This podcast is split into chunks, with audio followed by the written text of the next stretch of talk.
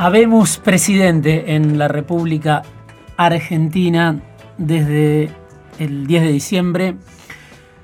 Volvió el peronismo al poder mucho antes de lo que se esperaba o de lo que muchos esperaban. Por lo menos la mitad de la Argentina, por lo menos ese 40% que votó a Macri, por lo menos la mayor parte de los analistas, gran parte del círculo rojo, factores de poder. Volvió el peronismo, pero en realidad volvió el kirchnerismo al poder, por otros medios, con otros modales, con otro presidente, Alberto Fernández. Pero Alberto Fernández no es un actor neutral, no es una pieza equidistante en el ancho mapa del peronismo, de la oposición. Aunque tenga un rol de conciliación, no es alguien neutral, Fernández. Nació a la política con Néstor Kirchner, él mismo lo dice cada vez que tiene oportunidad.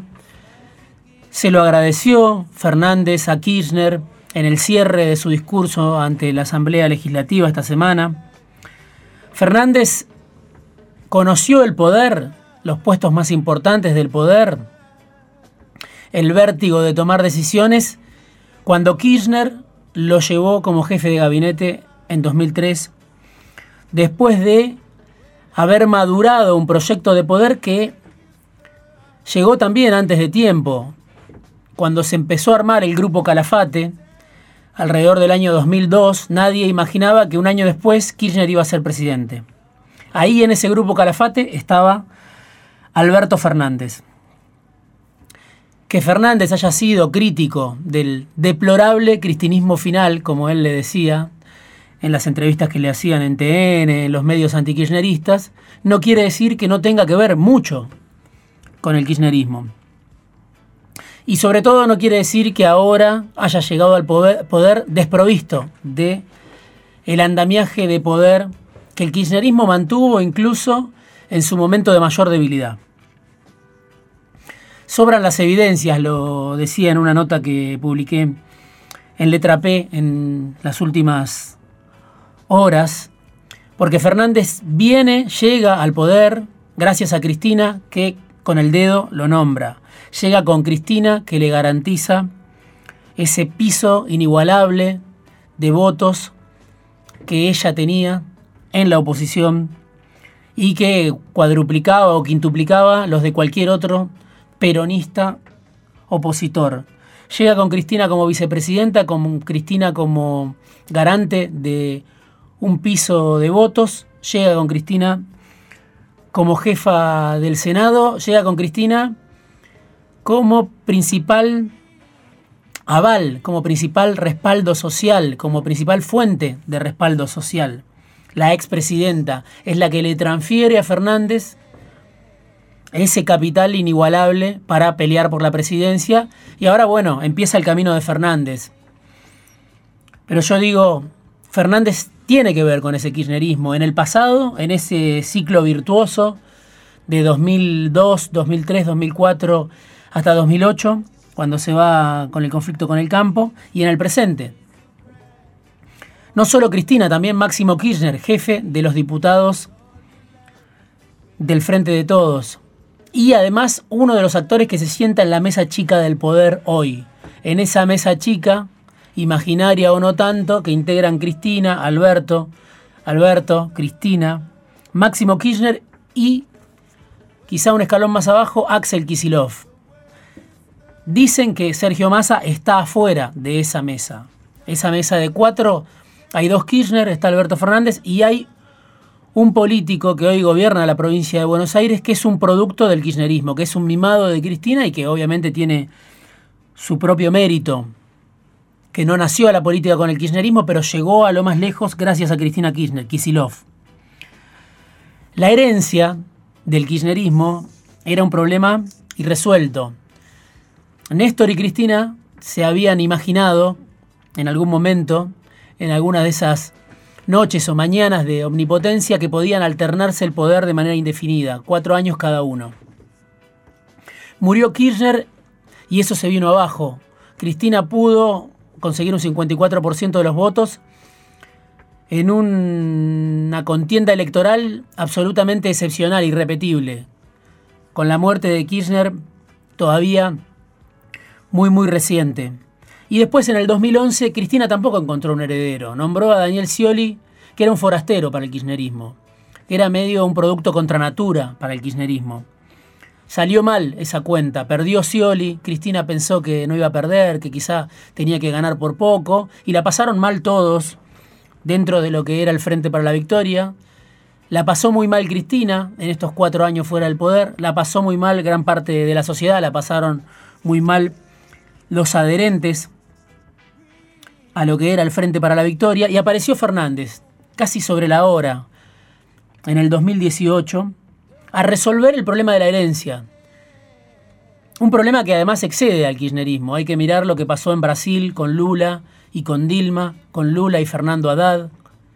La dificultad para transferir votos, para encontrar un heredero leal, para encontrar una persona que garantice esa continuidad que pretenden los gobiernos populistas, los gobiernos que están basados o que están muy afianzados o muy apoyados en un liderazgo fuerte.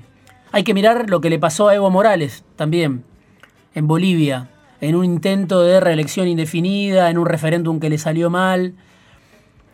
Y obviamente terminó con un golpe de Estado, con, un, con una rebelión cívico-policial, con un apoyo de la OEA, con una intervención de las Fuerzas Armadas, un golpe de Estado. Pero antes de ese golpe de Estado que saca a Morales del poder, hay un problema político donde Morales no encuentra un sucesor. Ese mismo problema lo tuvo el kirchnerismo en la Argentina. Ahora está Fernández en la Casa Rosada empezando un periodo de cuatro años, por lo menos se supone. Y no viene solo Fernández a hacerse cargo de la bomba de tiempo que le deja Mauricio Macri. Esta economía de recesión, de inflación altísima, de una deuda impagable, monumental de mayor desempleo, de mayor pobreza. Fernández viene también, se diga o no se diga, a reparar esa obra, la obra del kirchnerismo, esa obra fallida, inconclusa, esa obra que quedó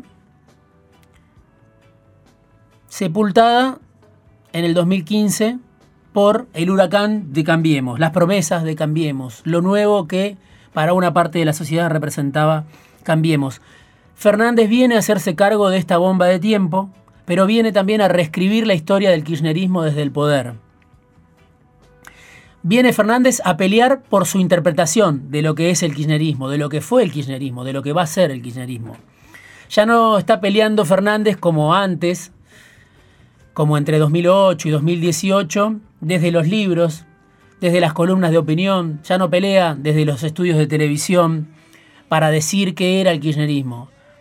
Ahora tiene la oportunidad Fernández de decir lo que el kirchnerismo representa desde la Casa Rosada, a cargo del tablero de control, con los fierros del Estado, con Cristina al lado, pero él al mando. Y este kirchnerismo, que empieza ahora, no puede ser igual, ni en lo político ni en lo económico. Necesita ser más amplio, necesita no desgastarse en peleas menores, eso que tanto hizo el kirchnerismo, desgastarse en peleas menores, pelear y pelear, pelear por cosas que muchas veces eran secundarias. Y en lo económico no puede ser igual. Este proceso que inicia Fernández, porque el ciclo de los commodities se agotó, porque Cristina terminó mal, si bien no terminó tan mal como terminó Macri, terminó mal porque terminó con devaluación, porque terminó con bajo crecimiento, porque terminó con restricción externa, porque terminó sin aire casi sin reservas, y pagando deuda, que era el principal mandamiento del último kirchnerismo. Recesión, la inflación, que la estamos viendo, 48% en apenas 11 meses, deja Macri, desempleo, pobreza, default. Un default que es un default selectivo, pero también es un default que está en el horizonte, que no está despejado por completo. Cuando Kirchner asumió, el default estaba atrás, ahora el default está en el horizonte le toca a Martín Guzmán, el ministro de Economía, del que hablamos varias veces en este programa, el que cuestionaba la salida uruguaya, la salida idealista uruguaya, ortodoxa salida que había anunciado Fernández, Guzmán la cuestionaba, lo comentamos en este programa, y no terminaba de llegar a Fernández, hasta que en un momento entró, no se sabe si por falencias de los demás, por mérito propio, por una conjunción de factores, hoy es el ministro de Economía, es el hombre clave de este gobierno, el que tiene que resolver la deuda, según él mismo dice, cuidar a los argentinos y evitar el default. Tres objetivos de lo más ambiciosos que no es fácil de cumplir, que no son fáciles de cumplir al mismo tiempo. ¿Se puede?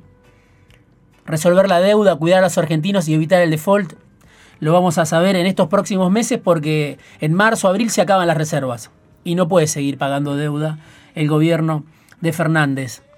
Empieza un ciclo nuevo. Habemos presidente, volvió el peronismo alrededor de Cristina, con Fernández a cargo, y en busca de no cometer los mismos errores, porque ahora tiene una oposición fuerte, debilitada pero fuerte, porque ahora gobierna en una región inestable, en una región que es un polvorín, porque hay un mar de heridos que dejó Cambiemos, y la mecha está corta, como dijo alguien. La paciencia ya duró demasiado con Cambiemos y hay que reparar a los que perdieron y mucho durante estos años. Volvió el peronismo y volvió sobre todo por el mérito de Cristina de encontrar una salida a través de Fernández a la polarización, pero sobre todo por el fracaso estrepitoso, alevoso de Macri. Ajustense los cinturones. Arranca el tercer kirchnerismo, mucho antes de lo que se esperaba. Pistones de un curioso motor